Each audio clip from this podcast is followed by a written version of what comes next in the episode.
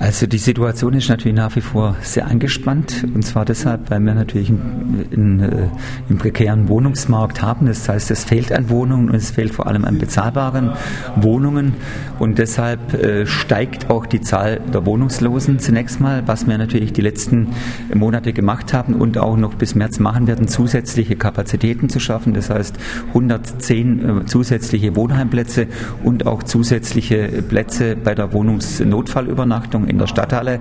Deshalb hat der Heidemann auch vorhin gesagt, sieht er diesem Winter gelassener entgegen als den beiden äh, anderen. Ähm, das heißt, das sind natürlich die positiven Sachen, auch dass wir die letzten Jahre dreimal, dreieinhalbmal so viel Personal reingegeben haben, auch mehr Sozialarbeit, als das äh, die Jahre zuvor war, seitdem wir auch die Oase, die Abteilung haben. Aber was natürlich am langen Ende fehlt, das sind Wohnungen. Das heißt, wir wollen ja äh, die Menschen, äh, die wohnfähig sind, dann auch in Wohnungen bringen. Und dieses letzte Glied der Kette ist nach wie vor verstopft. Das heißt, unsere Hilfesysteme sind verstopft. Und wir wollen ja auch jetzt nicht äh, jedes Jahr zwei Wohnheime neu bauen, sondern wir wollen eigentlich erreichen, dass die Menschen letztlich ein, Dach, ein, eigenes, ein eigenes Dach über dem Kopf haben, eine Wohnung haben. Da haben wir zwar auch schon ein oder andere Erfolge, das heißt, wir haben mit der Stadtbau eine Vereinbarung getroffen. Wir wollen jetzt auch deutlich mehr Kleinstwohnungen bauen mit der Stadtbau, mit anderen Bauträgern, 30 bis 35 Quadratmeter.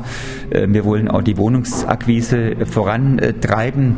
Ähm, aber äh, trotzdem, da, wenn wir keinen neuen Stadtteil bauen, wenn wir nicht weitere Wohnungen bauen, wird es dann natürlich nach wie vor habern. Und deshalb ist es auch ein Anliegen von mir, dass wir äh, deutlich mehr Wohnungen bauen, auch viele geförderte Mietwohnungen, das ist natürlich auch ein Punkt, viele Kleinstwohnungen und das auch äh, und dass wir natürlich auch im Gespräch sind mit dem Bau, mit der Bauwirtschaft. Wir haben auch Zwischennutzungen. Das war ja auch ein Erfolg, dass die Familienheim uns in der Quägerstraße jetzt zehn Wohnungen gegeben hat. Und jede Wohnung, die wir auch als Zwischennutzung bekommen, hilft uns am langen Ende, äh, dass wir, ähm, dass wir die Situation äh, für die Betroffenen besser machen können. 200 Kleinstwohnungen haben Sie angekündigt in den nächsten zwei Jahren. Ist denn für die Zukunft denkbar, dass wirklich bei städtischen Ausschreibungen, bei Baugebieten auch explizit darauf geachtet wird, dass man explizit Punkte vergibt äh, für die Schaffung von solchen Wohnungen?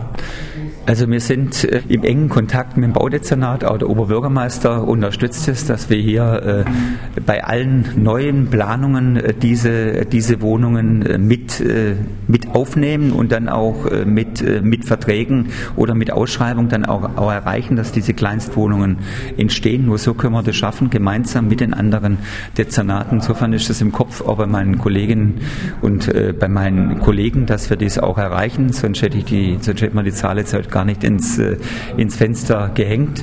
Und äh, das müssen wir auch erreichen, um sagen wir, diejenigen äh, Menschen, die wohnfähig sind, dann auch mit Wohnungen zu versorgen. Probleme bereiten vor allem auch diejenigen, die, die, die Mehrfamilien äh, Haushalte, ja, da haben wir manchmal noch mehr Probleme als bei den, Kleinst, äh, als bei den Kleinstwohnungen, weil da äh, fünf, sechs, sieben Zimmerwohnungen sind dann äh, wirklich rar, aber auch da müssen wir mal uns überlegen, wie man. Also muss die Stadtbau da auch zukünftig auch, eingreifen auch und auch solche auch, Wohnungen auch bauen? größere Wohnungen und wir müssen dann auch überlegen, ähm, ist dann die geförderte Quadratmeterzahl, ist das wirklich, äh, ist das wirklich die Bibel, äh, sondern meines Erachtens nach ist, ist wichtig, wenn ein acht oder neun fünfköpfige Familie ein Dach über dem Kopf hat oder beziehungsweise raus aus dem Wohnheim ist und vielleicht dann 30, 40 oder 50 Quadratmeter weniger zur Verfügung hat, als ihnen vielleicht gesetzlich von den Bestimmungen zustehen würde. Ich glaube, da müssen wir auch äh, umdenken und sie sagen, manchmal ist dann lieber etwas, etwas beengter, aber trotzdem noch, äh, noch, noch erträglich, ist immer besser, als wenn man dann an diese, an diese Mindestanforderung geht. Aber das ist ein Punkt, da müssen wir auch noch Gehirnschmalz verwenden. Großes äh, Thema vor jetzt vor kurzem war ja doch auch, äh, Sie haben es kurz am Anfang der Pressekonferenz äh, ja. angedeutet, das Vorgehen gegen Obdachlose unter der Fabrikstraßenbrücke, mhm. wo spitze Steine verlegt wurden, äh, um das Nächtigen dort äh, zu unterbinden. Was können Sie denn sagen, wo diese Menschen jetzt nächtigen? Ja, also zum einen waren das überwiegend keine Obdachlosen, sondern es waren Straßenpunks, die sich, äh, äh, die sich dort getroffen haben. Es gab massive Störungen, es haben, sich die, es haben sich viele Anwohner jeden Tag beschwert. Es war eine ordnungsrechtliche Maßnahme. Ich wurde davon nicht in Kenntnis gesetzt, sonst hätte ich möglicherweise ähm, nochmal, hätte man nochmal eine Runde drüber gedreht oder ich hätte den Gemeinderat darüber informiert. Insofern habe ich ja im Hauptausschuss und auch der Oberbürgermeister gesagt, dass die Kommunikation nicht gut lief. Wie bewerten Sie diese Aber, Maßnahme? Ähm, also man muss einfach sagen, wenn Menschen nicht ein, über Monate nicht einsichtig sind, wenn man, wenn die Prävention am Ende ist, wenn die, wenn die Streetworker sagen, es gibt keine Verbesserung des Verhaltens, dann verstehe ich auch die Polizei, dass es sagt, sie gehen da jetzt künftig nicht mehr hin, wenn die Stadt nicht handelt. Deshalb war's, äh, war, ist diese Maßnahme eingeläutet worden. Wie gesagt, ich will das jetzt gar nicht äh, bewerten oder korrigieren. Äh, die Kommunikation war nicht gut, aber ich habe, musste einfach ein gewisses, es war eine ordnungsrechtliche Maßnahme, weil die sozialarbeiterische äh, Maßnahmen am Ende waren. Und wie gesagt, es sind nicht, äh, es waren überwiegend keine Obdachlosen, sondern es waren Leute, die Tag und Nacht hier sich getroffen haben und Party gemacht haben. Deshalb muss man das sehr genau unterscheiden. Es gab drei oder vier Gruppen ja, und, äh, und normalerweise ist auch wenn eine Räumung erfolgt von Obdachlosen, die sind sofort bei mir und sagen, was habt ihr da gemacht? In diesem Kontext hat sich jetzt überhaupt niemand beschwert, weil äh, es war jetzt natürlich eine etwas radikalere Maßnahme, aber ich sage, es gibt genügend, es gibt genügend äh, Orte, äh, die geduldet werden. Aber wichtig ist, dass man sich an Minimalregeln hält und dass man jetzt eben nicht, äh, äh dass die, dass die letzten um fünf dann sagen wir, vielleicht weggehen und die ersten kommen dann schon wieder um halb sechs. Das war einfach ein massives, ein massives äh, Problem für die Anwohner und es war eben nicht nur ein, zwei, das waren unzählige Anwohner, die dann tagtäglich angerufen haben bei der Polizei oder aber, oder aber am Amt für öffentliche Ordnung. Teile der Beschwerden gingen ja äh, um das Thema auch Urinieren, glaube ich, in der ja, genau, Urinieren äh, Öffentlichkeit. Ist da nicht auch ein bisschen das Problem, dass es einfach mittlerweile sehr wenige öffentliche Toiletten gibt auch städtische Toiletten, wo die Menschen nichts zahlen müssten? dass das eher weniger geworden ist in den letzten Jahren? Ah, gut, ich kann natürlich jetzt nicht an jedem, äh, an jedem geduldeten Platz jetzt eine Toilette hinmachen. Ne? Die, äh, aber wir sind ja auch dabei einer Toilettenkonzeption, wo wir uns überlegen, wo kann auch im öffentlichen Raum noch zusätzliche Toiletten eingerichtet werden.